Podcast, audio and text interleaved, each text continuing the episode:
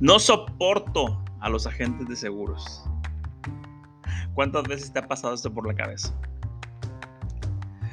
Y gracias a las malas prácticas de algunos colegas allá afuera, que con la intención de consolidar su carrera o de conseguir comisiones, hacen hasta lo imposible por perder a sus clientes, por perder la confianza de los mismos. De esto se dio cuenta Eric Valdés. Eric Valdés es promotor asociado de la marca Prudential Seguros México, fundador de la firma Legacy Consultores en la ciudad de Tijuana, Baja California, que empezó su carrera como agente novel y lamentablemente fue capacitado con prácticas obsoletas, con prácticas que más allá de generar valor a sus clientes, simplemente causaba enfado y fastidio. El día de hoy platicaremos con él y nos contará su historia, cómo incursionó en este mundo de los seguros y cómo paso a paso ha avanzado hasta posicionarse como una de las mejores promotorías en la región. Bienvenido, esto es Ama con Seguros.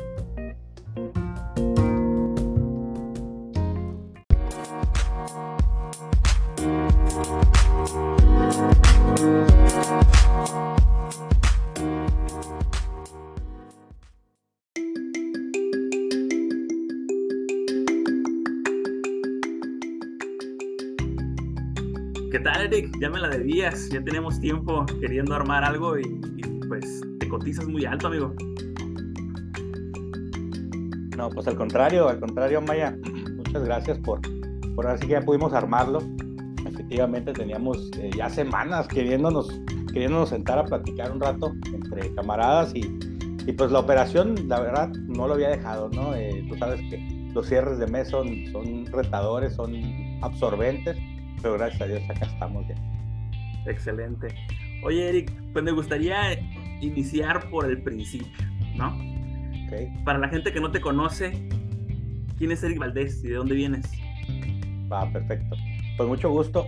Para los que no me conocen, soy Eric Valdés. Eh, soy un ensenadense de nacimiento adoptado por Tijuana, que, que se ha dedicado pues, la mayor parte de su vida a, a la banca eh, yo nazco en el, digo, laboralmente hablando, en el sector financiero. Entro porque mi papá fue banquero toda su vida. Entonces, pues yo sabía que quería trabajar de traje y en un escritorio porque eso era lo que yo veía. Entonces, pues entro al mundo de la banca y me enamoro del sector financiero. Realmente me especializo, me, me, me hago un asesor eh, financiero patrimonial, me certifico con AMI, me certifico con diferentes organismos de, de la Comisión Nacional Bancaria que me permite intermediar eh, asesorías financieras. A mí me encanta el, sector. Entonces, pues bueno, eh, yo tuve éxito en la banca, digo, y, y, se lo debo, yo pienso, a que siempre he tenido metas muy claras. Yo entro desde abajo, desde cajas, y yo me visualizaba y dije, oye, yo quiero un escritorio, ¿qué tengo que hacer para un escritorio? Fui investigando hasta que me dijeron, sabes que tienes que vender esto, tienes que tener tanta productividad, tienes que cerrar tanto. Perfecto, empecé con eso. Cuando ya estuve, empecé del ejecutivo más bajo también. Empiezo, digo, oye, pues cómo subo al siguiente ejecutivo y así posteriormente fui subiendo, fui subiendo. Eh, cambio de marca, empiezo en una y, llega un cazador de talentos de otra banca y me lleva a, a, la banca con una oferta comercial muy buena. Y llego y lo mismo, ¿no? Empiezo desde el ejecutivo más bajo y otra vez, oye, ¿cómo le hago para hacer el siguiente? Me acuerdo, eh, me acuerdo mucho de una situación. Yo llego mi primer día a ese banco de traje, traje completo, ¿no? Con mi Y llega la directora y me dice, ¿por qué traes saco? Ah, no, pues yo soy Eric Valdés y el nuevo ejecutivo. Que... Ah, pero es que tu puesto no usa saco, no puedes traer el traje completo.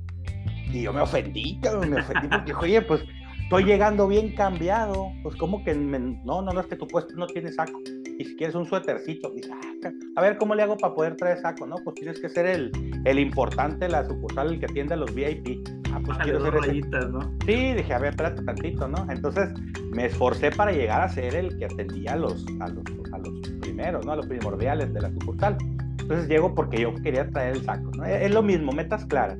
Entonces, bajo ese mismo esquema que me manejé la banca, llego a ser uno de los directores más jóvenes de mi región, el más joven de la región, uno de los más jóvenes a nivel nacional. Eh, mucho éxito también como director. Me mandaban a las sucursales, a las más jodidonas, y yo las ponía en primeros lugares, ¿no? Era como el salvavidas de la sucursal. Me mandaban y sabían que era un, un resultado garantizado conmigo, por así decirlo, ¿no? Todo no esto en Ensenada. ¿Eh? Todo esto en Ensenada. Pues fíjate que no. Ya cuando me hacen director, me voy a San Quintín. Es la primera vez que salgo de mi casa. Eh, a, un, a un, que realmente en ese momento era un pueblo. Ahorita ya ha crecido mucho San Quintín. Pero me adopta muy bien. Digo, eh, dicen que ahí en el pueblo mandaba o eran reconocidos el padre de la iglesia, el presidente municipal y, y el banquero, ¿no? Ah, pues a mí yo llegaba a hacer mi mandado y ya me limpiaban el carro, cabrón. Oye, no, espérate, es que no traigo feria. Sí, no traigo feria. No, no, no, por parte aquí del mercado de la, de la ciudad. Y la, ah, cabrón, muchas gracias. ¿no?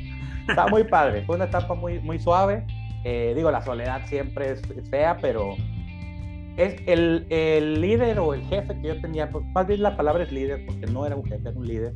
El líder que yo tuve en ese momento me enseñó que los tesoros no se encuentran en casa, entonces, eh, eso es algo que les comparto de, corazón. Yo lo aprendí porque en Ensenada iba a estar topado porque el director que yo tenía me quería tener ahí rezagado. Entonces esta persona dice, ¿sabes que este canijo tiene potencial para una dirección? Y me mandan, pero era en San Quintín. Entonces me dice, cabrón, son cuatro horas de camino de tu casa, pero pues los tesoros no se encuentran en casa, ¿no? Entonces tienes que salir a buscarlos. Y eso hice. ¿Cuánto tiempo era de camino de, de, de, tu casa? ¿Viajaba o te quedaste en San Quintín o viajabas eh, a la eh, semana? ¿Cómo lo manejabas ahí? Viajaba a la semana, me iba los lunes muy temprano, a las, a las cuatro y media de la mañana más o menos, agarraba la carretera. Eh, eran tres horas de camino, casi tres horas y media, casi cuatro de camino, porque estaban arreglando en ese momento la curva del Zacatón, le decían, una subida y una bajada muy fea. Le están arreglando, ahorita ya está muy bien. pero si eran tres y media, cuatro. Entonces yo me iba los lunes muy temprano, y los viernes yo le decía a mi equipo que me dieran la oportunidad de irme temprano, dejaba a, mi, a mi segundo al mando, ella cerraba los viernes. A menos de que hubiera alguna situación ahí eh, extracurricular, pues que me tenía que quedar, pero, pero tuve mucho apoyo del equipo en Zapata, pues le decía, oye, no sean gachos, mi familia está en Ensenada, pues déjenme ir a, eh, la voy y la veo, ¿no? Y, y, pues los fines de semana me la pasaba con la familia y otra vez los lunes para agarrar camino. ¿Y qué pasó? Ya, bueno, ya llegas a un punto donde conseguiste prácticamente lo que estabas buscando. ¿Y cómo, cómo, cómo te encuentras con esta carrera de, de, la gente de seguros? ¿Cómo es que das el brinco al mercado asegurador? Pues fíjate que me ayudaron a dar el brinco. Eh, ahora sí llega un jefe, ahora sí llega un jefe que venía con, con, unas ideas, una persona ya de años, eh, en, el, sector financiero con ideas muy marcadas, muy, muy, muy cuadradas. Y yo me creía intocable, era un muchacho joven, inexperto, este, que, que se creía intocable porque pues, eran los primeros lugares. Yo dije, a mí, a mí no me digas nada porque yo ya sé hacer mi trabajo. Y entendí que ponerse con saltón a las patadas en un trabajo tradicional es lo peor que puedes hacer. ¿Vale? Porque en un trabajo tradicional siempre va a haber un jefe y el jefe va a decir lo que tienes que hacer y él te va a mandar lo que tienes que hacer. Y si no lo haces, te friega. Y a mí me pasó. Entonces, eh, pues salgo del sector asegurador, cierro ese ciclo y yo dije, no quiero que me vuelva a pasar esto, no quiero que una persona que llega con una mentalidad que no empata con la mía, me, me subaje, me diga que soy un, un mediocre, aunque tenga los resultados que tenga, porque quiere que haga las cosas a su manera. Entonces, yo me acuerdo y, y, ahí me cae una iluminación, que fue gracias a Dios que llegó acá, que yo tenía clientes muy importantes que eran agentes de seguros, eran agentes de seguros exitosos de muchos años y ellos tenían, yo los atendía como, el más, como clientes más importantes de la sucursal. Entonces dije, en seguros hay lana, entonces vámonos a seguros. Y así es como, como persiguiendo, yo ya estaba en el Senado en ese entonces cuando salgo de la banca, pero persiguiendo temas personales me voy a Tijuana y allá me adopta este, una, una marca por ahí. Entonces, digamos, digamos que, que, encajaba perfecto con lo que buscabas, ¿no? En ese momento buscabas a lo mejor ser, ser dueño de tu propio tiempo, ser dueño de tu propio negocio, por decirlo de alguna manera, y la posibilidad, pues, de ganar, de ganar buena lana, ¿no? Desde esas fueron las principales eh, razones por las cuales eh, te interesaste por el, por el mercado asegurador. ¿Y cómo fue tu llegada? Eh, me, me desde abajo, me imagino, como agente novel. Platícame un poco de esa etapa.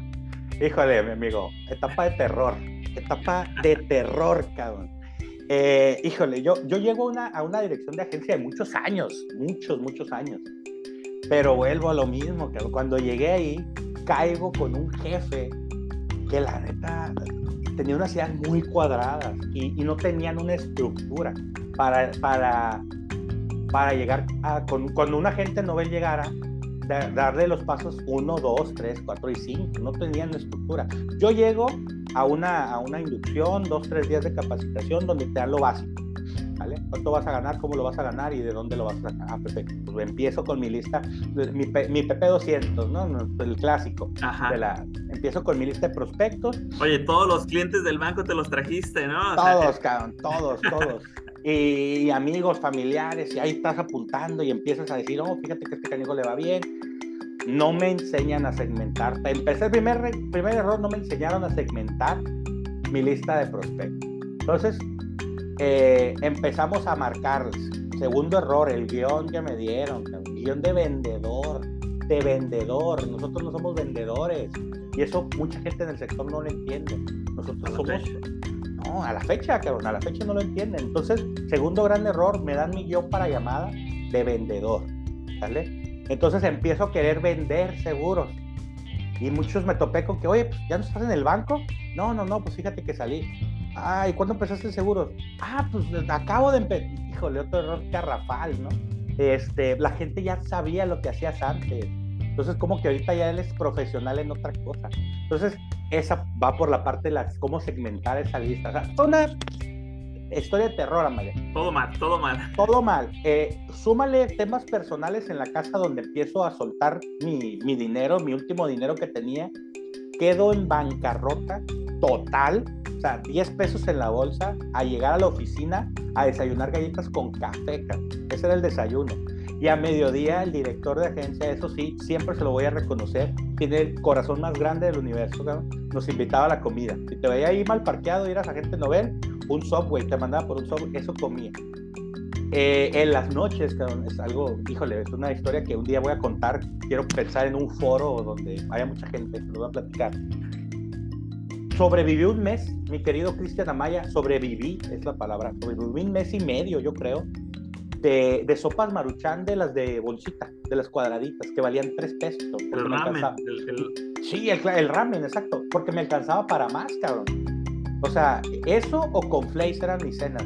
O sea, imagínate toda la carga emocional que traía yo. Entonces, aunado a un mal desarrollo, no, que no había estructura en el espacio que yo estaba, y la carga emocional de estar en una tremenda bancarrota, pues mi historia de agente de seguros accidentada completamente, mal, mal, mal, mal, mal. Entonces, eh, una vez me acuerdo que iba caminando con unos zapatos que ahí tengo, que todavía guardados, tenían un, un, hoyo abajo, porque yo uso zapato con, con tacón de, de madera, de, de, duel, algo así no se llama, baqueta, perdón. Entonces, esos zapatos pues se van desgastando, cabrón. Como yo no tenía dinero, yo traía los zapatos estos con un agujero abajo y yo les ponía plantillas cabrón, para caminar, porque me mandaban a caminar así. Oye, y luego paseando, ¿no? Me mandaban a caminar, cabrón. Vete por toda esta calle y llega a todos los lugares a decir que vende seguros. No, hombre, pues cerradas de puerta en la cara sobre otra, sobre otra, sobre otra. O sea, mal, mal, mal, mal, mal. Entonces, bueno, empiezo a descubrir yo solo, empiezo a ver qué funcionaba un poquito, qué no funcionaba de plano y empiezo a irme por ahí ya los, los desarrolladores me decían, oye, que no vas a entrar a las capacidades. No, no, espérate, no, no, no tengo chance, tengo citas. Y yo me iba a trabajar a donde yo creía que sí me iba a dar. Y empiezo, pero mi primer póliza, me cae una comisión. Me acuerdo que mi ¿Dónde primer... ibas? O sea, ¿dónde ibas donde sí te funcionaba? No, no, no, o sea, eh, no iba a las capacitaciones de ellos, porque era nada más hablar de características de un producto. Y vuelvo a lo mismo, nosotros no somos vendedores. Sí tenemos que dominar el producto, sí, sí lo tenemos que saber, pero no es lo que vende al final. ¿vale? Lo que vende al final son otra serie de características. Quiero, pero, quiero darme un, un, pasito para atrás, sería antes de que continúes con, con ya eh, esa curva ascendente. ¿Te fue, te fue mal? Vamos a resumirlo porque te, tuviste un mal arranque. Mal. Terminaste tus, tu, tu fondo de, de, emergencia, tu fondo de ahorro, andabas, andabas este, mal comido, mal. desmotivado. ¿Qué te motivaba a seguir? ¿Qué, qué es, cuál, era, ¿Cuál era el motivo? ¿Por qué no regresar a la banca donde ya tienes experiencia, donde probablemente eh, no ibas a batallar para conseguir nuevamente un puesto similar. ¿Qué es lo que te motivaba a continuar? Híjole, eh, ¿qué motivaba a continuar? Fíjate que a mí no me gusta decir que no puedo. A mí no me gusta darme por vencido. Eh, y ciertamente estaba dolido con la banca. Estaba dolido con la banca porque siendo que le entregué todo, porque la banca es súper absorbente, era de lunes a sábado y 12 horas diarias y comías en media hora, o sea, siendo que le entregué todo al sector financiero, me, me sacó mal, pues entonces yo estaba dolido, ¿no? Según yo, en mi cabeza. Y aparte de eso, yo estaba seguro que había lana en seguros. yo sabía que había lana en seguros porque aparte de todo, empecé a conocer a gentes que les iba muy bien. Entonces dije, si es aquí, si es aquí, si es aquí. entonces, eso fue lo que me motivó. Yo, yo tenía la, o tengo, la, tengo la idea, la convicción exactamente. Y aparte, fíjate, Maya, que yo tengo la idea muy clara de que yo me voy a retirar a los 35 años. Es algo que mucha gente se ríe, me dice, como que ya te, ya te faltan cuatro, casi cuatro, voy a cumplir 31. Yo, pues sí, en cuatro años yo me retiro. O sea, no, ya no trabajar nunca, pero sí que, la, que mis activos me estén dando para vivir tranquilo, esa libertad financiera que todos buscamos. Y yo sé que no hay otro lugar que me lo vaya a dar más que aquí, seguro. Ok, entonces empiezas a, a, a, pegar tus primeras ventas, a pegar tus primeros pininos. ¿Cómo te sentiste? ¿Cuál, cuál, fue, cuál fue tu, o cómo lo hiciste para empezar? ¿Cómo, ¿Qué fue lo que hiciste diferente que te empezó, que te empezó a dar resultados? Bueno, primeramente aprendí a no ir a vender, a empujar un producto. Porque yo estando en la banca, pues, a mí me encantaban los números, ¿no? Yo veía y iba y decía, oye, mira, aquí vas a pagar un millón, pero vas a recibir a tus 60 15 millones y agarra lo que estás haciendo, ¿no? Y la gente, ah, pues está bien, déjamelo checo. Y yo, pero ¿por qué no lo agarras? Si son 14 millones más de pesos, déjamelo checo. Aprendí primeramente a no empujar una venta, a no presionar de más y sobre todo no empujar un producto, a no empujar características. Empecé a entender que hay que ir a hablar con las personas, tener conversaciones fluidas donde realmente encuentres esa, esa parte de conciencia de, de, tu prospecto y lo logres desarrollar a tu mercado. Aprendí que aunque todos necesitamos un seguro, amigo, y todos lo podemos pagar, no todos estamos listos. Entonces, híjole, yo me acuerdo que un dentista me hizo ir un mes y medio a buscarlo cada miércoles, porque la persona no sabía decir que no, cabrón. Y yo inexperto, pues yo decía, no, sí me va a comprar, él ya me dijo que me va a comprar. Que sí, ya me dijo él me dijo que sí, ¿por qué no me ha dicho que no? Porque sí lo quiere.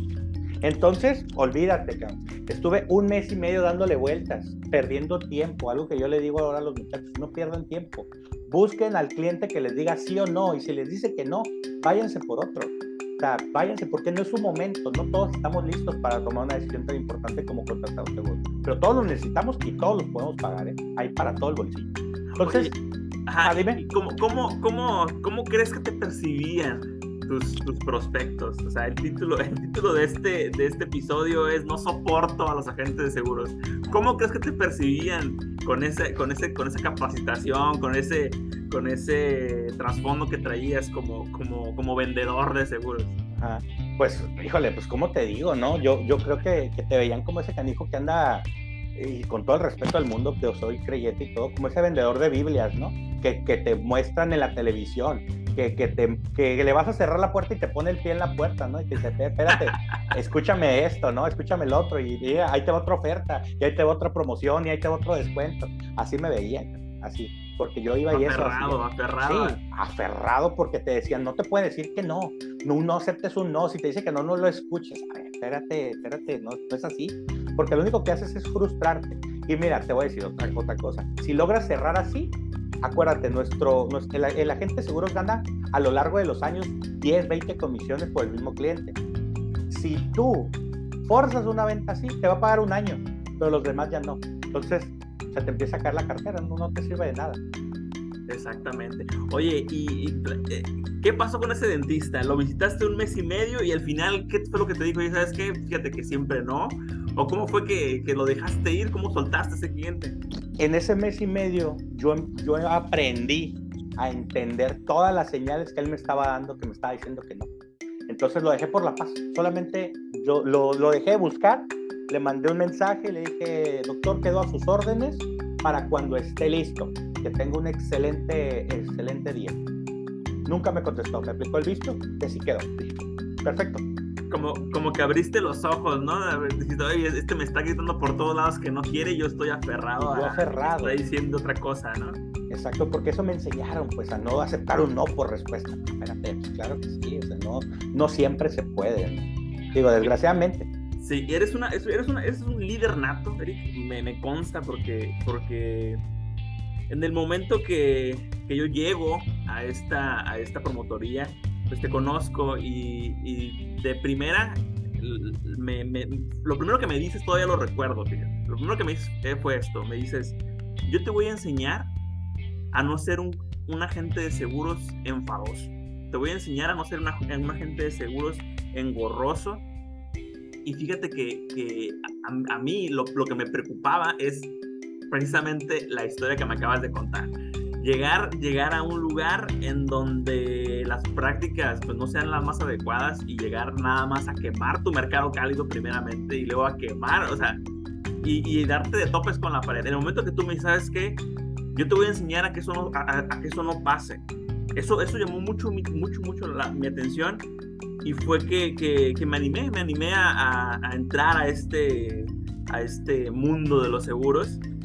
Y a pesar de que, de que probablemente en cuestiones de tiempo no tenías mucha experiencia como desarrollador, ahorita vamos a ir a esa parte, cómo hace ese brinco a, a desarrollador, yo creo que mmm, en gran medida el éxito de los, de los noveles, de los agentes noveles en, en esa promotoría, era por el trabajo que tú hacías. Y eso no nada más lo digo yo, lo, lo, dicen, lo dice toda una generación de, de, de, agentes. ¿En qué momento te diste cuenta que estabas listo para ser un desarrollador?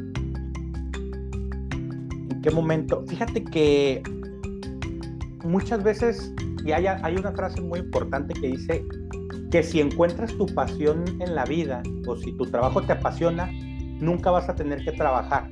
Ningún día de tu vida vas a trabajar si haces lo que te gusta. Entonces, yo descubro desde la banca un cierto patrón. ¿Cuál patrón es este?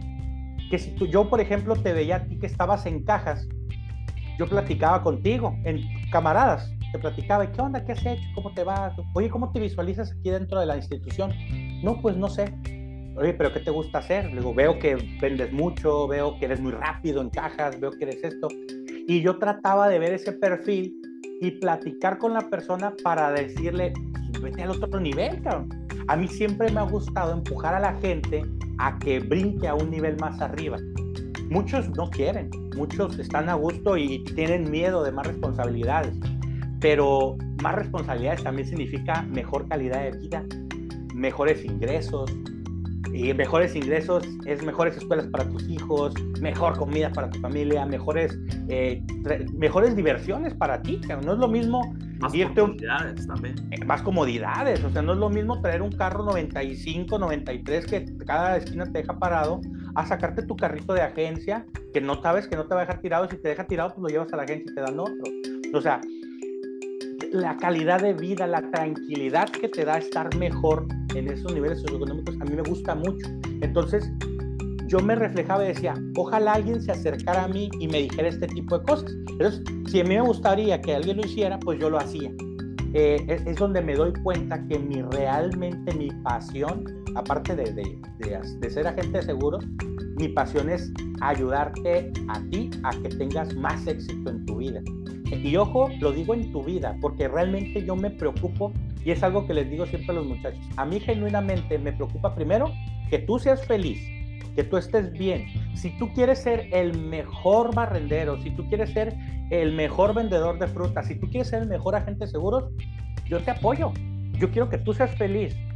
Y si en lo que tú vas a hacer yo te puedo ayudar, esta madre, cuentas conmigo 24/7. A mí, es, a mí esa es mi pasión, es lo que me Entonces, ahí es donde me doy cuenta que mi real camino es el de, el de desarrollar. Fíjate que, que, cuando, cuando ya estamos trabajando juntos y me, y me acompañas a mis, primeras, a mis primeras citas y empezamos a cerrar las primeras pólizas, yo decía, fíjate, cómo, cómo, cómo es la mentalidad de uno, ¿no? Yo decía, a ver en qué momento me pide la mitad de la comisión este cabrón a ver en qué momento me dice, oye, pues yo te acompañé. Ajá, sí, dije, ahorita, ahorita, este, pues sí, todo es felicitación, alegría. A ver en qué momento me dice, oye, y es algo que se da, o sea, es algo que se da en, y, más en, este mercado, ¿no? Pero a mí me llama mucho la atención que, que a pesar, a pesar de que, de que obviamente eso nunca llegó, es, esa, esa, eh, esa exigencia nunca, nunca, nunca llegó por de tu parte, me decías, así va a ser, o sea, te vas a enfrentar a esto, te vas a enfrentar, vas a, vas a pasar a lo mejor momentos en donde no sabes si continuar, tienes que seguir adelante. Tienes que seguir adelante porque así es la historia. Y me platicabas tu historia, y me platicabas cuáles eran los retos que te había tocado enfrentar. Y, y, eso yo creo que, y no nada más a mí, lo vuelvo, lo vuelvo a repetir, o sea, es toda una generación de, de agentes noveles que, que se sienten muy identificados con, con, tu filosofía, con la filosofía de, de ayudar al de, al de un lado a que no pase por lo mismo, a que tú lo dices eh, frecuentemente, a que no se den de topes con la pared porque yo ya lo yo ya lo hice por ustedes, a mí ya me tocó irme a, peinar la calle, ya me tocó este, andar sin dinero en la bolsa por no saber cómo hacer mi trabajo. Y, y esto, créeme que, que hemos visto eh, cómo, cómo esta empatía con el agente de seguros que al inicio no sabe ni, por dónde darle, ni qué es lo que tiene que hacer, ni, a quién hacerle caso. Has, has, has guiado muy bien a tu equipo de trabajo. Llega el momento en donde decides ya eh, fundar tu propia firma. Es un paso, yo creo, es un paso importante en tu vida. Es un paso, es un reto, es un reto enorme. Pero yo creo que en gran medida has tomado una serie de decisiones importantes para, para poder encaminar a tu equipo a esta misma filosofía. Primero me gustaría que me platicaras esta parte, ¿no? Cómo, cómo de un momento a otro decides eh, dejar de, trabajar con esta marca, con esta promotoría y emprender con una nueva marca y emprender tu propio, tu propia firma. ¿Cómo fue esa transición? ¿Fue complicada? ¿Es, es difícil? Platícame de eso. Eh, híjole, es retador, es retador y, te lo digo, es, fue un salto de fe, un, salto de fe creyendo primeramente en mí, creyendo en mucha gente que según esto se iba a ir conmigo y al final, cabrón, me voy de 10, me voy con uno o dos, cabrón. Entonces yo me sentía bien respaldado y cuando ya ven la, la de Adevera se sentaron todos, ¿no? Puta mano, y, y, te da miedo, o sea, es una decisión que se toma con miedo porque es algo nuevo, pero, pero te voy a decir por qué la tomé, La tomé porque me empezó a pasar lo que nuevamente me había pasado en la banca, en donde un jefe, porque era, es un jefe esta persona, con muchos años de experiencia, pero un jefe, me empezó a poner el pie en el cuello. Y a mí, si algo me mata, es que me quites el mérito que yo hago. No quiero que me esté reconociendo, que no está mal, el reconocimiento a todos nos gusta. Y a mí en lo personal me gusta mucho. Eh, pero me, me, empezó a quitar el mérito de lo que hacía, primeramente. Me empezó a echar culpas o cargar muertos que no eran míos. Todo, todo el, todo, todo empezó a girar en torno a que me prometió un puesto, me promete una sociedad, me promete, porque ve que eso me motivaba a más y a más y a más. Digo, te lo digo así, la generación de noveles que yo formo, hacía años, años, que no se iban cinco personas juntas a un seminario de novelas. añísimos, que no se iban cinco, se iban uno, se iban dos. Hubo un lapso de seis años que no se iban juntos, más de uno. Que no se iban, que no se iban, que se iban cero noveles al, al seminario de novelas es lo primero que te tienes que ganar con un agente novela es lo que te arraiga. Entonces la generación de agentes que yo formo, en conjunto con, nuestro colega ahí, este, Alejandra, se van cinco, se van cinco, hacía añísimos que no se iban. Entonces, primeramente, dos, y con todo el orgullo del mundo lo digo y es la verdad, la producción que hicieron los noveles que yo desarrollé en esa generación es lo que hacen que esa promotoría se haga una promotoría consejera. Y eso no había pasado en 10 años. O sea, y me lo dicen las personas que estaban ahí desde hace mucho. En 10 años esa promotoría no había sido consejera. Y gracias a la producción de los noveles que yo formé, se gana ese galardón otra vez. Entonces, oye, pues yo como líder, si veo que tú me estás ayudando a cumplir esos objetivos, junto con todo el equipo de trabajo, sí, pero tú te das cuenta de quién es el que parte el queso. Tú te volada ves el que se mueve más. Digo, y lo tienes que ver. Oye, es un reconocimiento, un bonito extra, en una junta, una felicitación, pon, pon, la foto de la persona y pásala al frente para que todos le aplaudan. Esas cosas pequeñitas que valen mucho para uno cuando se esfuerza en su trabajo. No lo había. Y al contrario, eh, me empezaron a, a, parar, porque yo creo que por ahí vieron y dijeron, ah, cabrón, este canijo está agarrando mucha fuerza, ¿no? Como que viene muy fuerte, ¿no? Viene no, fuerte. No va a dejar sin, sin chamba. Viene recio este cabrón, no vaya a ser que de repente lo empiecen a ver. Ese año quedó nueve nacional, digo, siendo muy poca la experiencia que tenía, quedó nueve nacional y tercero en la región. Entonces, pues yo dije, oye, pues de perdida una carnita asada me van a hacer, ¿no? nada, cabrón, nada, nada. Eh, fue, la verdad me decepcionó mucho, me decepcionó mucho eso aunado a que comienzo yo a formarme, digo, en, en, mi, todas mis, todas mis tardes son de formación personal en base a nuevas prácticas, en base a qué está funcionando, en base a qué están haciendo otras personas que están teniendo éxito, y me topo con, con un despacho muy exitoso del cual el promotor me hago amigo de él.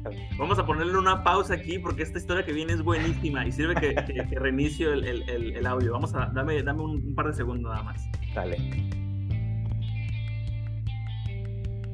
Porque aquí, aquí yo creo que viene todo el meollo del asunto y es listo. Y es eh, parte, parte fundamental de dónde estás ahorita, de dónde estamos ahorita, porque, porque yo te lo dije en algún momento, o sea, en esa búsqueda, en esa búsqueda de, de, de encontrar las mejores prácticas, de encontrar el desarrollo, de encontrar el profesionalismo que estamos buscando, pues los dos eh, y lo digo los dos porque yo por mi parte, tú por tu parte encontraste a esta, a este, a esta persona que, que, que sube contenido de valor en redes sociales, Eh, muy bueno. en YouTube, muy, muy, muy buen contenido. Y los dos empezamos a empatar estas ideas, empezamos a ver, oye, mira, eso que están haciendo estos cabrones está bueno, ¿eh? Mira, bueno. chécate esto, revísate esto, y lo empezamos a aplicar, empezamos a bajar esta información a, a, a, todos nuestros compañeros, ¿no? a los noveles, a los agentes que estaban ahí, empiezas a, a, crear talleres muy buenos, también talleres muy buenos enfocados a ventas digitales, a la nueva forma de vender, a, a ventas relacionales. Entonces, eh, empieza como que se expande, va, dime, o sea, como que se expande todo este, este conocimiento que, que, que estábamos en busca de él. Y, y, y de un momento llegamos, llegamos a, a, conocer esas prácticas y las empezamos a aplicar, que es lo importante, ¿no? Entonces, bueno, volviendo, volviendo a tu historia, eh, estás pasando por un momento complicado en tu, en tu promotoría, en tu promotoría, no te sientes reconocido, sientes que, que a lo mejor mereces un poco más, tanto en reconocimiento como en remuneración, tal vez. Y, te, encuentras con, César, te encuentras con César Fernández de Fernández Consultores, que es eh, en ese entonces eh, socio comercial de Prudential, una marca relativamente nueva, vamos a ponerla aquí en México, tiene alrededor de más de 15 años, pero con más de 145 años ya en el mercado. ¿Cómo, cómo, fue, esa, cómo fue esa decisión? ¿Qué, qué, qué fue lo que, lo que te orilló a decir, va, me la voy a, me la voy a rifar. ¿Cómo fue el acercamiento? Híjole, mira, eh, pasa algo muy curioso. Cuando, cuando empiezas a, a, la palabra que usaste, expander, porque es la palabra real, cuando empiezas a expander tu mentalidad, cuando tu mentalidad empieza a crecer, el lugar en el que estás, por añadidura, te va a quedar chiquito. Entonces, yo empezaba a ver a mi alrededor y yo veía gente que no tenía el potencial necesario para estar en mi círculo cercano, en mi círculo laboral, porque ojo, lo he dicho muchas veces, eres el promedio de las cinco personas con las que más convives. Y si, si, si tú convives con gente eh, que está conforme en donde está, que no va por más, que es de esas personas que dicen, hoy otra vez ya es lunes, y el viernes están, el viernes a partir de las 10 de la mañana ya no se hace nada, puta mano, o sea, ¿a dónde le estás tirando tú? Vas tu mentalidad se va a, fundir, a freír con esas ideas y tú no vas a crecer tampoco. Entonces, aquí viene. Mi, mi mentalidad empieza a crecer, se empieza a expandir y el lugar donde estoy ya me asfixiaba aunado a todas estas cosas que me estaban pasando, donde mi líder, mi jefe, llegaba todos los días a decirme, eres un mediocre y eres un pendejo, y por tu culpa están pasando las cosas que están pasando. Puta madre, o sea, yo dije, tenía dos opciones, cabrón. O me la creía y me, y me, me, me agüitaba y me deprimía y, y me tiraba a, a, llorar en el suelo, o hacía algo, cabrón. Entonces, al universo le gusta mucho el caos yo dije, yo tengo que ser líder de un equipo chingón. Yo pensaba que en esa marca.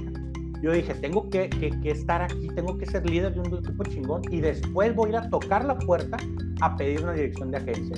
Pero ya no, yo estoy harto de estos liderazgos tan fregados de hace 50 años, ¿no? Que era, déjate chingo hasta que te hartes y saques tu potencial. Eso no es cierto, no toda la gente funciona igual. Hay mucha gente a la que mejor le gusta, a la que le gusta la mala vida. A mí en lo personal me encanta la buena vida y yo no funciono así, cabrón. O sea, eh, y ese era el, el, motivo, era te voy a chingar hasta que truenes. Entonces, okay, pero, pero fíjate, fíjate esto que estás diciendo es bien importante, ¿eh? porque, porque cuántas veces no vemos, no vemos eso en, en, a lo mejor no, en como agente o como desarrollador o como promotor, en un trabajo convencional. ¿Cuántas veces no vemos eso? Que, que, tu jefe inmediato, en vez de que te dé las herramientas, te presiona, te presiona eh, con la finalidad o que te bajes del barco o que te sometas, ¿no? Que simplemente hagas y te la creas, como tú dices, te la creas y termines creyendo que no sirves para lo que estás haciendo.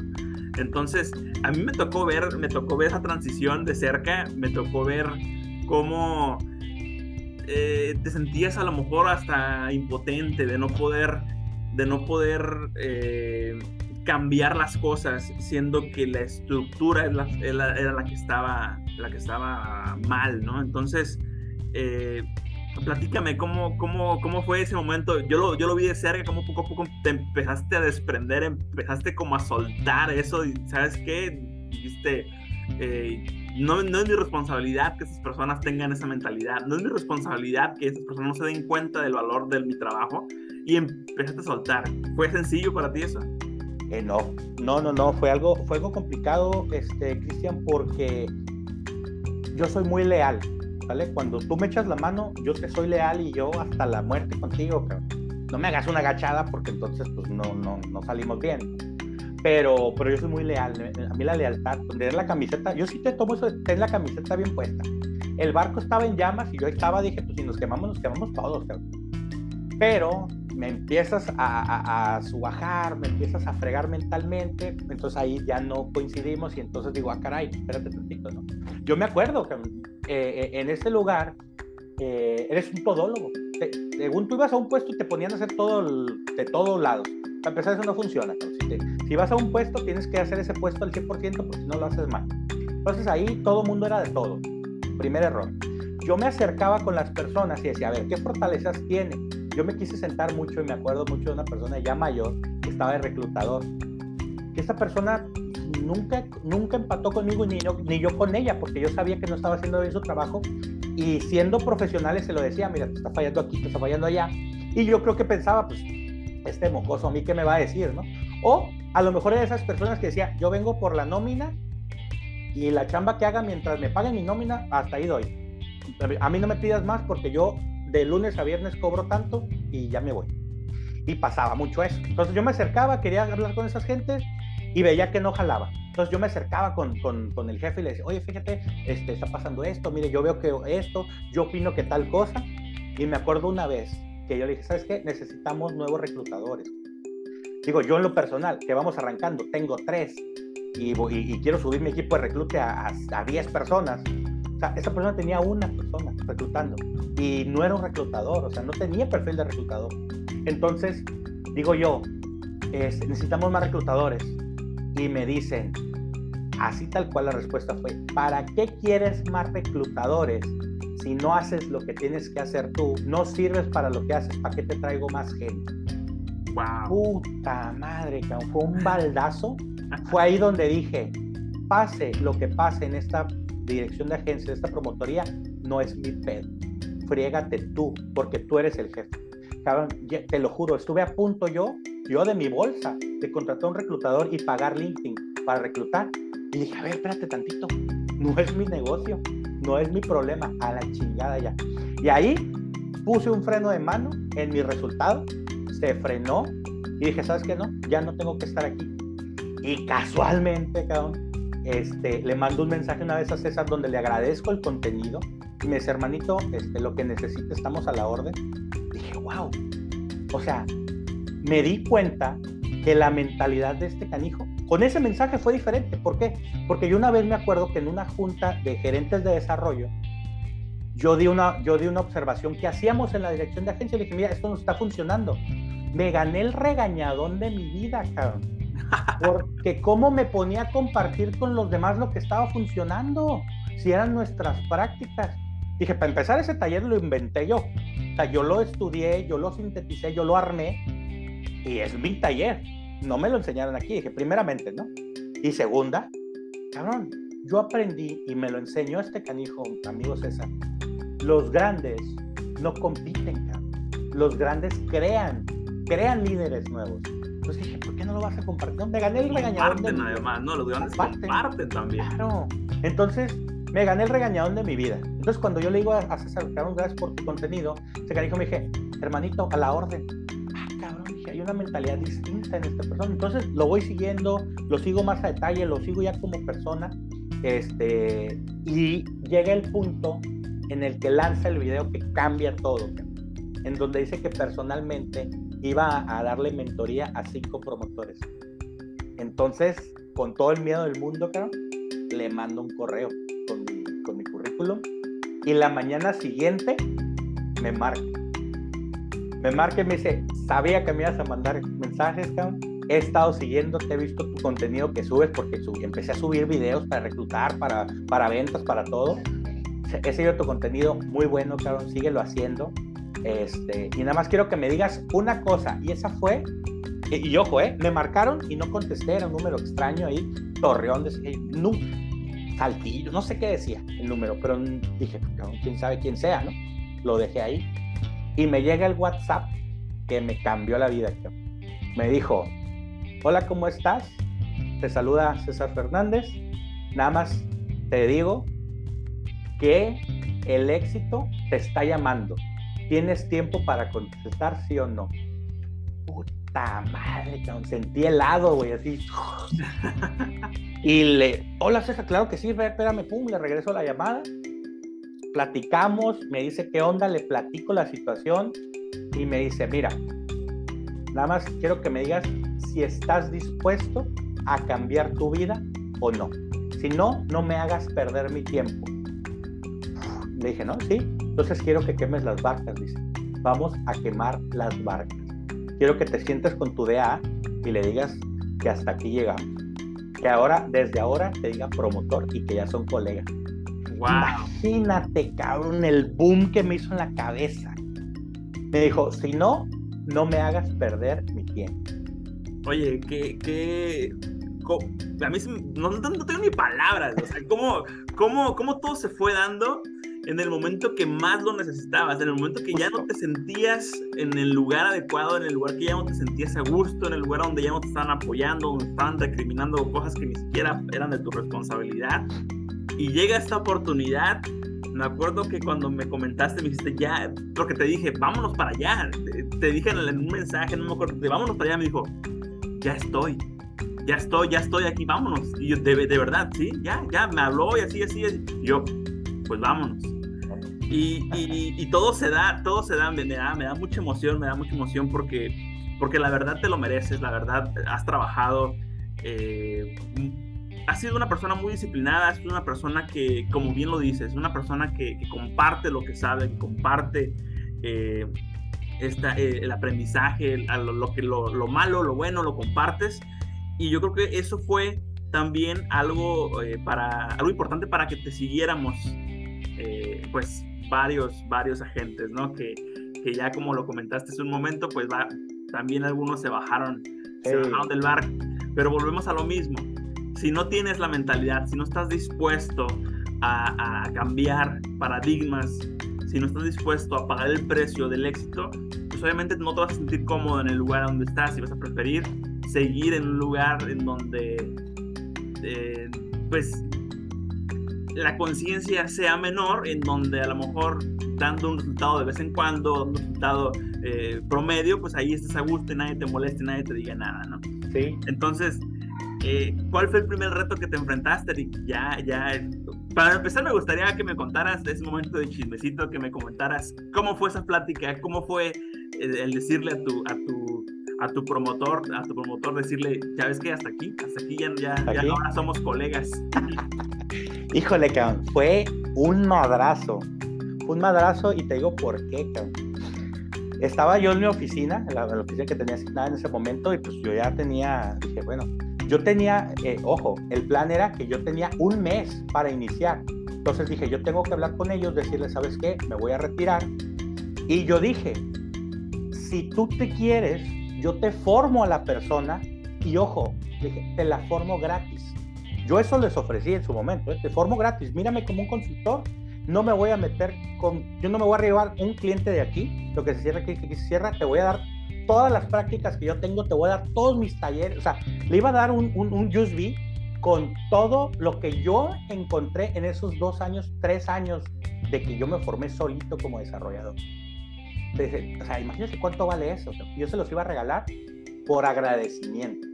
Entonces, yo estaba listo para esa plática, yo ya tenía cita con ellos y la madre, y voy, va llegando y yo me acuerdo que yo tenía un video puesto en YouTube, estaba llenando unas solicitudes, ojo, de eventos que acaba de hacer de, con los muchachos, estaba llenando unas solicitudes, tenía, tenía un video de YouTube, lo estaba escuchando, de reclutamiento, para prácticas de reclutamiento, y llega el director y me dice, ¿qué estás haciendo? ¿Por qué estás aquí? Y yo, ah, pues, estoy llenando unas ventas que acabamos de hacer, le digo, ¿qué estás escuchando? ¿Qué estás viendo? Me dice, ¿estás viendo videos? Y yo, lo estoy escuchando, es un video de reclutamiento, son prácticas, así, así, así, mientras estoy llenando las solicitudes. Se me queda viendo y me dice, ay Eric, de verdad, te tengo aquí porque no tengo a otra persona. Pero el día de mañana que consiga a alguien bueno, quién sabe dónde vayas tú. No sé, a lo mejor te pongo en otro puesto o te pongo a llenar formatos o no sé qué haga contigo. A lo mejor te vas, pero cuando consiga alguien bueno, Eric, van a cambiar mucho las cosas aquí. ¡Wow! ¡Un putazo, güey! ¡Baldazo! Y yo, hasta ahí, dije, ¿sabes qué no? Ya, la dignidad me dijo, oye, ya párale, cabrón. Ya nos están puteando mucho. Entonces me senté y le dije, este, necesito hablar con usted, porque veo que no estamos eh, compaginando ya mucho, le ya veo que le está pesando que yo esté aquí y pues qué mejor para hablar con usted. ¿De qué quieres hablar? Pues necesito decirle que tengo una oferta para ser promotor y la voy a tomar. Este, lo estoy analizando, es dentro de un mes. Entonces, eh, no quiero ser, yo ya estaba enojado, güey. Y me acuerdo que le dije, yo no voy a ser como su pinche staff que le deja tirado el trabajo de un día para otro. Y me dijo, ¿como mi qué? Y yo, como su staff, discúlpeme. Sí, sí, sí, porque a fines prácticos era de la me viene cacheteando. Sí, dije, ¿para qué, me, pa qué, me, pa qué le juego? Pues, o sea, ciertamente me ganó el coraje, pero luego entró el respeto que le tengo, porque le tengo respeto y le tengo admiración. Algo muy bien hizo, por eso tiene 35 años en la carrera. Nada más que ya pues, no era su momento, ya no es su momento estar al, a cargo. Entonces sí le dije, güey. Dije, yo estoy avisando con tiempo porque no quiero ser como su pinche staff que le deja el trabajo tirado de un día para otro, porque ya le, le pasa siempre. Le dejan el trabajo tirado de un día para otro, se van estos mediocres, no encuentran otro lugar y vuelven a caer donde mismo. Entonces, imagínate, qué, qué, qué gacho, la neta, largarte porque vas a buscar algo mejor, no encontrarlo porque tu nivel de mediocridad no te da para más y llegar con la cola entre las patas a pedir otra vez trabajo. Dije, no, y me dijo, pues a ti ya no te volvería a aceptar. Digo, gracias, te lo agradezco con el corazón. Y yo sería la última persona a la que buscaría. Digo, preferiría, preferiría hacer otra cosa, digo, completamente, a venir a buscarla nuevamente. Digo, no se preocupe, esto es un definitivo. No, y pues te motiva, ¿no? si, si, ya no vas a ver vuelta atrás, oye, o te va bien o te va bien. Esto es, así fue, Amaya, o funciona o funciona, Yo no iba a jugar, yo no iba a, a, ver si funcionaban las cosas. A ver qué pasa, ¿no? Era quemar las barcas, cabrón. Con el miedo, con el, el temor, la, la, incertidumbre, pero era quemar las barcas, cabrón. Entonces me dice, pues me arruinas mis planes. Y dije, ah, cabrón, ¿cuáles planes? No, pues que yo me, ya me quiero semi-retirar y que necesito a alguien, que no sé qué.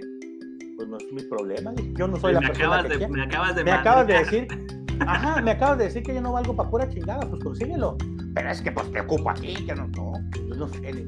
Digo, mire, no es un hecho, lo estoy analizando, pero se lo digo, sí es una decisión muy importante y que me está llamando mucho la atención, porque de entrada los ingresos se triplican o cuatriplican de lo que yo estoy ganando aquí, le digo, así que discúlpeme, pero sí es una muy buena opción. Pues se va encabronadísima, encabronadísima, y al rato llega y me dice, vamos para afuera, dije, a la madre, dije, me va a madrear, o tiene alguien afuera que me madre. Yo sí salí con el temor. Dije, te va a poner alguien ahí que te levante. Dije, ahorita que me llegue, me van a encajuelar, dije, unos, unos tehuacanazos, unos con jabones con toallas. y a, ver, todavía te quieres ir, ¿no? Este, pues resulta que me saca de la oficina y ahí estamos caminando por, por la calle y me dice algo que todavía me hizo encabronar más. Me dice, dime cuánto quieres de lana para no irte.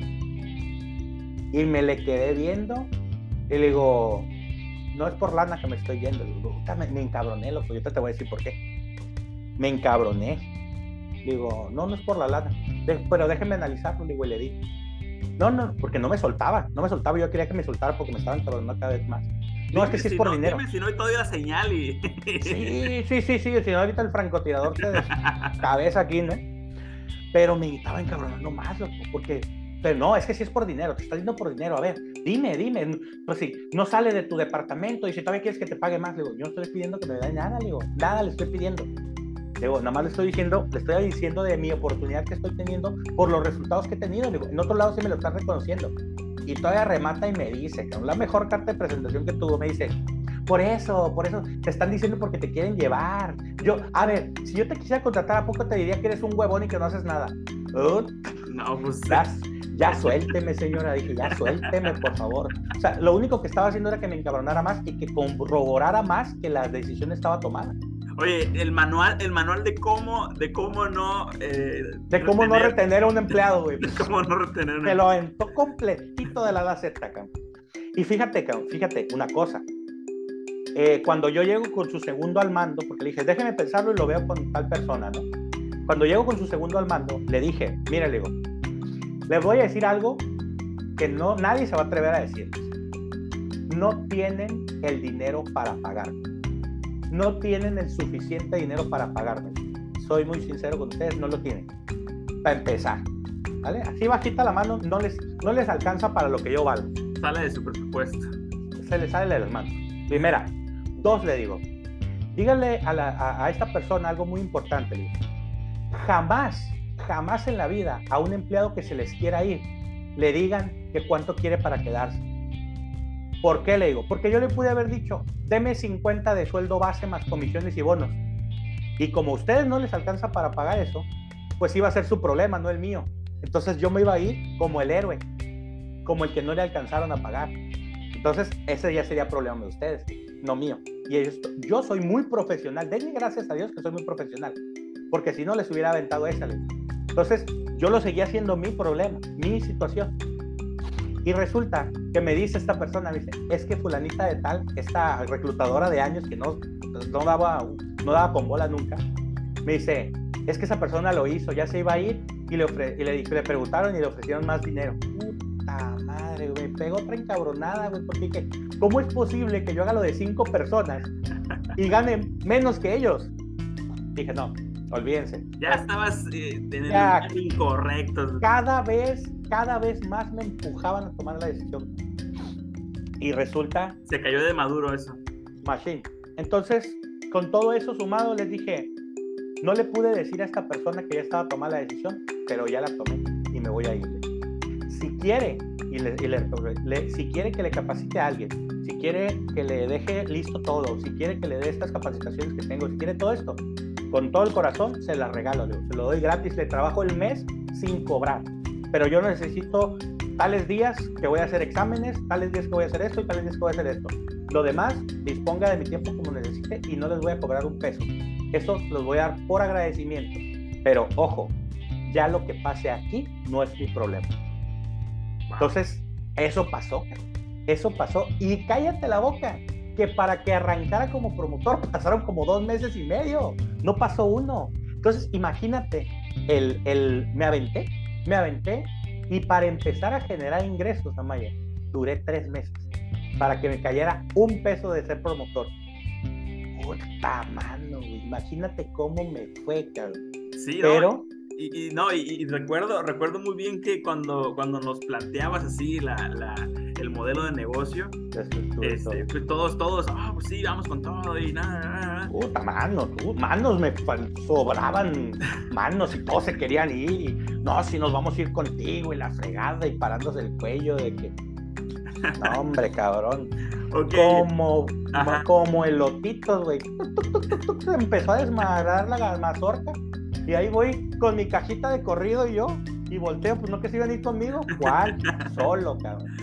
Solo. Oye, pero, pero, pero fíjate que, que, gracias a eso también, hay, que reconocer que gracias a eso te empezaste a rodear de las personas indicadas. Sí. Empezaste a rodear de esas personas que tenían la misma mentalidad de, de ser unas ah, personas exitosas, de ser, de ser personas que vivan en éxito constante, que vivan en éxito diario. Y, y, ya pasando, a, ya para darle cierre, me gustaría que nos enfocáramos al tiempo presente. ¿Qué, es lo que está, qué, qué es lo que hace eh, Legacy Consultores, que es la firma que fundaste? Eh, yo, yo, lo, yo lo vivo desde adentro y la verdad para mí es un orgullo. Y, y, lo digo, y lo digo con toda la extensión de la palabra. Es un orgullo para mí el poder formar parte de esta promotoría. ¿Por qué? Porque a mí también me tocó pasar una historia también así como la tuya, en donde no me sentí identificado con la filosofía de la promotoría, en donde tal vez, eh, como tú lo dices, ¿no? El nivel de conciencia o el nivel, el nivel de, de, pues sí, la mentalidad, vaya, ya no empata con tus principios y ya no empata con, con esa persona que quieres construir, con ese profesional que quieres construir. La preparación y el desarrollo de agentes en Legacy Consultores es fantástico. Es fantástico, ¿por qué? Porque te enfocas en la persona, te enfocas en el ser humano que tiene miedos, que tiene paradigmas, que tiene incertidumbre, que no sabe por dónde darle, que no sabe qué decisiones tomar al inicio. Y los llevas de la mano con un programa, un, un programa exclusivo, con un programa que tiene eh, primeramente el enfoque, romper paradigmas que tenemos ya, y es algo que, que, que tú mismo lo visualizaste desde que estábamos en, en, en, esta promotoría, que ya no quiero hablar de eso, ya vamos a, vamos a, a enfocarnos en... la página. Sí, pero, pero desde entonces ya tienes esta mentalidad de, de, de, romper con esos paradigmas que muchas veces no nos dejan dar el brinco, que no nos dejan romper ese techo de cristal. Actualmente te enfocas muchísimo, muchísimo en los agentes, te enfocas mucho. Yo me acuerdo que en un momento te dije, es que no seas, no seas, eh, en un momento que no, no, no la estamos pasando muy bien, me acuerdo que no la estamos, yo, te, yo te dije, ¿sabes qué? Es que no seas un guardián de los números, porque nada más es, ¿cómo va tu venta? ¿Cómo vas con tu meta? Y, cómo, y mira el pizarrón, y mira, o sea, y, y, obviamente también entiendo que es parte de, de, la presión, ¿no? Claro. Pero, pero ya lo afrontas de diferente manera aquí como, como promotor.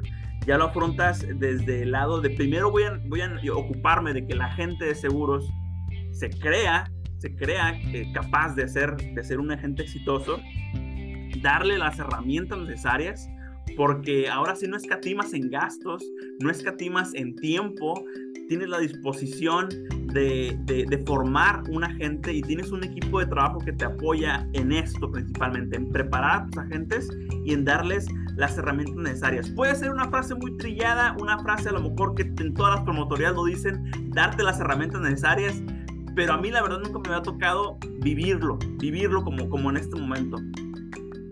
¿Cómo llegaste hasta ese, hasta ese, hasta esa instancia? ¿Cómo llegaste a, a ese momento? Ese punto. Híjole, pues mira, Maya, eh, dándole, dándole con cierre al, capítulo que ya vimos, esto que me pasó a mí le pasa al 99% de los empleados, donde te prometen, donde te, te llevan pizza los viernes, donde te dicen ponte la camiseta, yo de entrada no hay de salida, da todo por la empresa y la empresa no da nada por ti, más que tu sueldo, porque te está pagando. Yo le digo a los muchachos, oye, vas a irte a trabajar a un lugar donde vas a trabajar 8 o 10 horas y te van a dar un sueldo y alguien te va a estar picando y pegando en la espalda para que trabajes, siendo que si tú le dedicas aquí 8 o 10 horas, vas a estar ganando 200 mil pesos al mes y en el otro trabajo no los vas a ganar. Y aparte siempre vas a tener alguien encima que te diga lo que tienes que hacer y si no lo haces, te va a pendejear. O sea, entonces, eso le pasa al 99% de los empleados, cabrón. Entonces, yo me di cuenta de eso. Cuando yo tomo las riendas y abro mi propia firma, dije, ¿qué es lo primero que tengo que hacer? Primeramente, lo que tengo que hacer es invertirle una lana, porque es una lana el programa que estamos utilizando. Invertirle a este programa es una decisión tremenda que tomé, Cristian. Porque, ojo, yo, yo como promotor me puse un sueldo súper bajito, acá.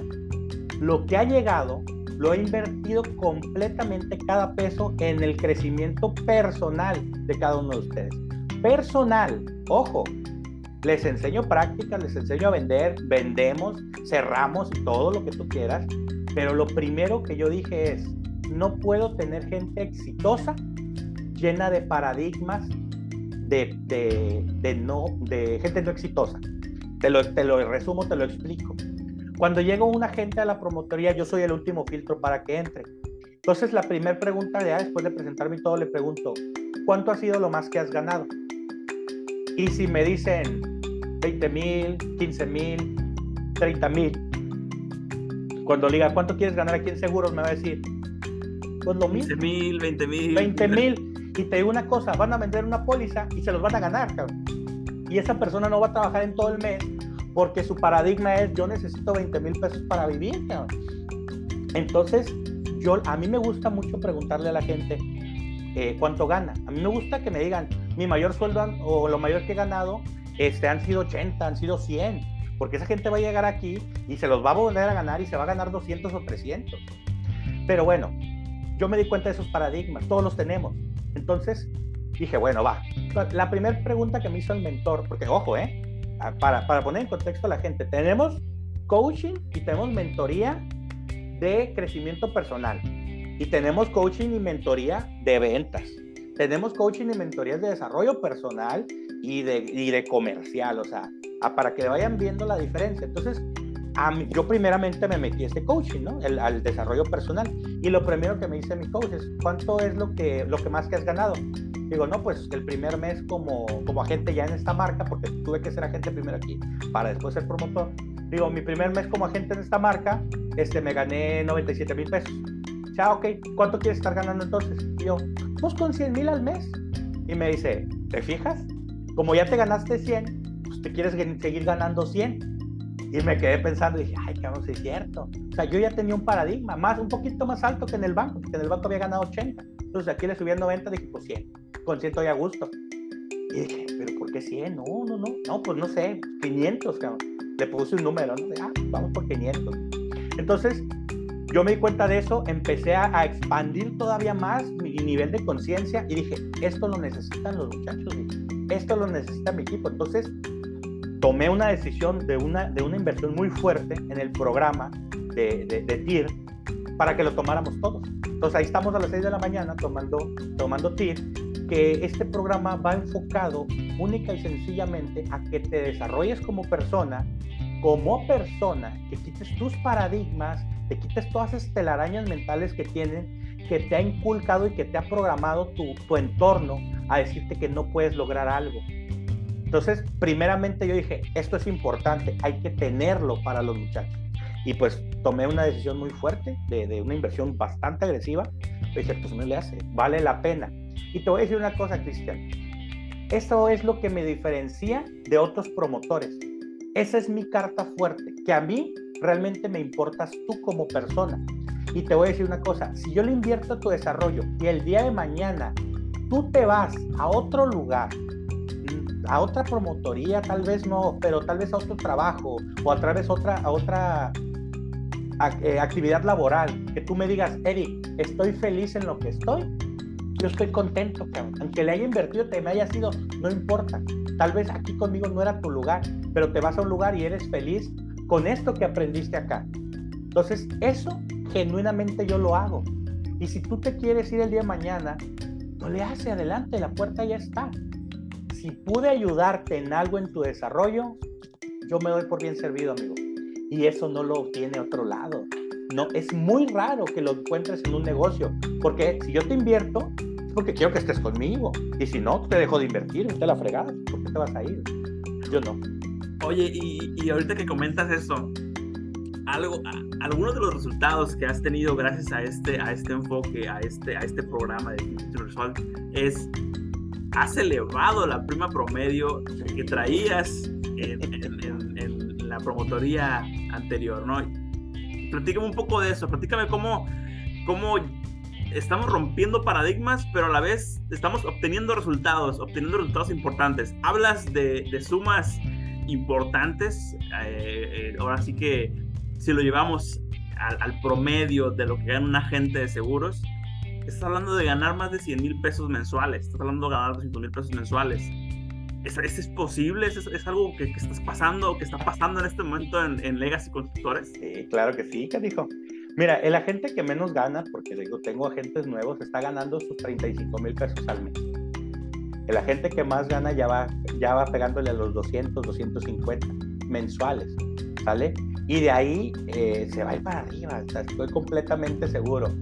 Eh, ¿Qué pasa? ¿Qué pasa con los agentes de seguros tradicionales? Porque ojo, aquí, aquí en Legacy, yo cuando te estoy invitando te digo, yo te voy a enseñar y aquí te vamos a enseñar a ser un empresario del sector asegurador, que es muy diferente, hay un mundo Hacer un agente de seguros del montón. Hacer un agente de seguros del que está allá afuera, llame, llame, llame, ¿cuándo vas a comprar? Olvídate, olvídate, Mira, tenemos, tengo una regla yo en el despacho muy marcada. Todo tu primer año de desarrollo, no te dejo vender otro seguro que no sea seguro de vida. ¿Sale? ¿Por qué? Porque si tú como un agente nuevo, y me toca con agentes que llevan un año y medio o dos, que dicen, ya vendí, cabrón, ya vendí. bravo, felicidad. ¿Qué vendiste? un seguro de hogar. Bueno, pues qué bueno, cabrón. Cuidaste el patrimonio de alguien y se vale, está bien. Pero, mira, Cristian, vendes una póliza de hogar, vendes una póliza de auto. Esas pólizas te dan mil pesos de comisión. Las de hogar te dan 200 o 300 pesos, cabrón. Entonces, ¿qué pasa? El agente que llega y empieza a vender ese tipo de pólizas porque no tiene el desarrollo ni mental, ni, ni, ni seguimiento estructurado para vender el seguro de vida, porque el seguro de vida no es fácil de vender. El seguro de vida sí. ¿no? Todo todos los días tienes que buscar la venta de seguro de vida y los otros no. Los otros te van a caer solitos. Entonces, eh, si no tienes el desarrollo para vender el seguro de vida, vas a vender autos, y vas a vender casas o vas a vender un gastos médicos por ahí. ¿Y qué va a pasar? Vas a sacar tus cuentas en el mes y vas a decir, me gané 10 mil pesos en el mes. Ay, pues mejor me voy a un trabajo. Aquí para qué la estoy jugando si aquí gano 10 mil pesos y también estoy trabajando y más trabajo más. Mejor me voy a una oficina donde me paguen 10 mil pesos. Y es por eso que el promedio de ingreso de la gente de seguros está bien abajo. O sea, es una de las carreras mejor pagas y dice 19 mil pesos. Esto, ah, cabrón, dije, está, a la semana será. Digo, al menos, al menos los agentes que formamos aquí se están ganando sus 10 mil pesos semanales. A la semana, los que menos ganan. Pero oye, el que está ganando más está ganando sus 50. No, y aparte te llenas de trabajo, Eric. Te llenas de trabajo. ¿Por qué? Porque tienes una cartera amplia, ¿no? De carros siniestrados. Canijo, no manches, historia de terror. Esta gente que no vendía nada le vende las pólizas de auto a sus mismos familiares y estuvo una semana y media, la quiero mucho, pero por favor, agarren la onda. Estuvo una semana y media correteando un siniestro de un cambio de parabrisas. Y la póliza se la había vendido a su esposo. Imagínate, esa póliza le dio mil pesos de comisión y duró una semana y media arreglando esa bronca. ¿Tú crees que eso fue rentable, Cristian? Cabrón. Esos agentes, esos agentes son los que cuando yo te invito a ser agente de seguros dicen, ay, no, hombre, para ganar mil pesos, no, olvídate, mejor me quedo aquí.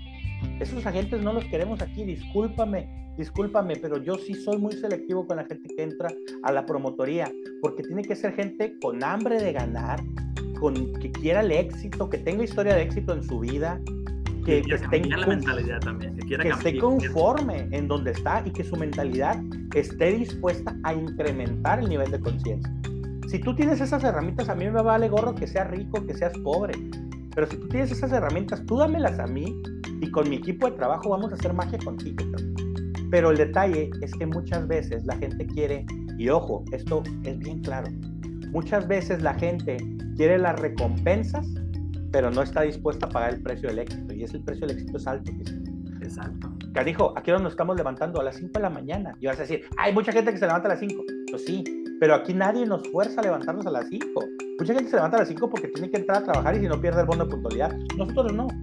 Nosotros lo hacemos por convicción. Nos levantamos a las 5, hacemos nuestros agradecimientos, nuestra meditación, nos metemos aquí, después nos tenemos que meter las capacitaciones y luego a la, a la calle a vender. O sea, y eso lo hacemos por convicción porque estamos inconformes en donde estamos, porque queremos más. O sea, si tú no eres una de esas personas, no puedes, no cabes aquí. Te puedes ir a otra promotoría en donde te den el directorio telefónico y te pongan a hacer llamadas, pero aquí no. Y, con todo el amor y con todo el corazón y el respeto lo digo. Si no eres una persona que viene por 100 mil pesos al mes, aquí no cabes. La silla, de verdad, el espacio en Legacy es bien caro, Cristian. Oye, y, y, una cosa es que lo digas y otra cosa es que el, el mismo método va filtrando a esa gente. ¿Te das cuenta? O sea, el, mismo método. Aquí no es de que a ver qué pasa, me voy a meter a, a, vender seguros en Legacy y a ver qué pasa. No. O sea, si no estás listo, simplemente el mismo método te va a hacer un lado. Te va a hacer un lado. ¿Por qué? Porque ya tenemos una estructura, ya tenemos una metodología, tenemos eh, eh, la capacitación constante, además también el desarrollo personal y eh, pues obviamente el enfoque que le damos a cada día. La verdad, eh, te comparto, yo me siento una persona productiva trabajando en Legacy Constructores, una persona enfocada, una persona que, que tiene metas claras, porque eso, eso es, vital, ¿no? Yo creo que el tener una meta clara y, cada día dar un paso hacia tu meta es lo que te mantiene eh, enfocado y lo que te mantiene motivado. Ya para ir cerrando, Eric, ¿cómo, cómo visualizas a Legacy Consultores en los siguientes años. Yo sé que ahorita estamos en un momento en un momento en donde estamos aprendiendo a ser nuestros propios jefes, aprendiendo a, cómo llevar nuestra vida, a cómo controlar nuestros pensamientos, a cómo, a cómo ganarle a, a, esa, a esos pensamientos negativos, esos pensamientos de fracaso, cómo estamos analizando, cómo estamos trabajando en nosotros mismos para poder eh, llegar a, ese, a ese lugar, ¿no? En donde queremos estar todos, ¿no? Es, es, también una energía bien padre la que, se, la que se maneja en Legacy porque todos estamos en la misma sintonía. Yo creo que, que es algo también envidiable y es algo de lo cual yo me siento muy orgulloso. Pero de aquí sigue, ¿cuál es el, cuál, cómo visualizas a Legacy Conductores este, eh, en el futuro? ¿Cómo, cómo lo ves? Pues mira, eh, como te lo dije desde el principio, a mí me gusta mucho el reconocimiento. Entonces, pues yo voy por los primeros lugares eh, nacionales. Ah, la promotoría tiene que posicionarse en el primero nacional, primeramente. Y quiero ser reconocido, que la promotoría sea reconocida en todo el sector, no solamente en la compañía. Yo voy por todo el sector. Nuestro nombre eh, no, no se tomó, no se, no se escogió a la ligera realmente la palabra legacy eh, queremos marcar un precedente, quiero que marquemos un legado en el sector, quiero que formemos a, la élite de los, de los asesores, de los agentes de seguros. Realmente eh, sí quiero que cuando alguien vea a mis agentes diga, este canijo es de esa promotoría porque dijeron que iban a ser la élite de los agentes y lo están siendo. Entonces, eh, el legado, el legado que vamos a dejar como promotoría y que estamos formando como promotoría es ese, amigo. Darle, darle el valor que no muchas marcas ni muchas agencias le han dado a la gente de seguros. muchas veces dicen, no, pues es que se metió a agente de seguros porque ya no le quedaba de otra. Yo quiero que ser agente de seguros sea aspiracional. Quiero que la gente termine su carrera, si quiere estudiar, y se venga a trabajar con nosotros y diga yo quiero ayudar a las personas como las ayudan ustedes. Yo quiero proteger el legado de los mexicanos. O sea, ¿cómo? Que tengan una buena pensión, que tengan herencia a sus familias. ¿Cuántos mexicanos dejan herencia hoy en día? Quiero que cambiemos eso. Eh, ¿Cómo me veo en un futuro? Pues bueno, como uno de los primeros lugares a nivel nacional, como primer lugar a nivel nacional y uno de los más reconocidos en todo el sector. Y con socios tan importantes como tú lo eres y como varios de otros que están, que están formando eh, esta parte, con socios en todo el país. Quiero, quiero, una, quiero extensiones en todo el país, quiero abrir oficinas en, eh, nosotros estamos en Tijuana nada más, pero pues quiero primera, primeramente abrir una oficina en Ensenada para, para tener un poquito más en corto a la familia también, es importante. Y pues tener eso, Cristian, tener presencia a nivel nacional, que, que nos busquen, que nos vean en todas partes y seguimos y seguimos en el camino correcto. Créeme que, que, que, yo, yo, yo, yo en realidad estoy convencido de que, de que de que estamos en buen camino, de que estamos haciendo las, estamos creando nuestras propias circunstancias, estamos creando nuestro propio legado. Y, y, la verdad, como te lo comento, la verdad me siento muy orgulloso de pertenecer a esta promotoría por, por, porque somos conscientes de, que, de qué es lo que se tiene que hacer con, con, el tema del desarrollo personal y el desarrollo profesional. Yo creo que es algo que se dice fácil, es algo que a lo mejor te lo pueden vender en cualquier lado, pero de eso a, ya actuar y hacer algo como promotoría, a invertir en real lo, que se tiene que invertir para el desarrollo de los agentes, eso no lo hace cualquiera. Y pues te quiero agradecer muchísimo el tiempo, creo que nos colgamos un poquito, estuvo buena la plática. estuvo buena, estuvo buena. Estuvo buena, estuvo buena la, la, plática y, este, y pues nada, agradecerte que te hayas dado el tiempo de platicar, de contar tu historia y, y de conocerte un poco, de conocer qué es lo que te ha formado y por qué es que tienes esta convicción de, de ser, de ser un, promotor exitoso y, contar con un equipo exitoso. ¿Algo que te gustaría agregar, amigo? Pues nada más agradecerte, Cristian, agradecerle a las personas que nos están escuchando y pues mira, bien sencillo, a lo mejor voy a hacer un comercialote, ¿no? Pero si eres de esas personas que están inconformes en donde están, si tu trabajo no está siendo reconocido, si no estás ganando lo suficiente para darle la vida que quieres a tu familia, que se merece tu familia, porque tu familia se merece lo mejor. Y si tienes y estás dispuesto a pagar el precio del éxito, acá te lo podemos enseñar. Así como, así como estoy eh, yo como promotor, tenemos, tenemos a los mejores, a los mejores que te van a ayudar en todo tu proceso y, de verdad le, le, ponemos el corazón. Yo creo que yo creo que eso es lo que podía decir, Cristian, aprovechando tu espacio comercial. Pero te agradezco, te agradezco mucho, Canijo, tu tiempo. Eh, sé que estás muy ocupado. Eres uno de mis mejores agentes y sobre todo un amigo que, que he descubierto a lo largo de este camino que si te rodeas de los mejores, te vas a convertir en el mejor al fin al cabo. Entonces, gracias, ahí estamos, ahí estamos, amigo. Bueno, pues esto ha sido todo por el episodio de hoy. Espero que les haya gustado y yo te saludo la siguiente semana. Nos vemos. Bye bye.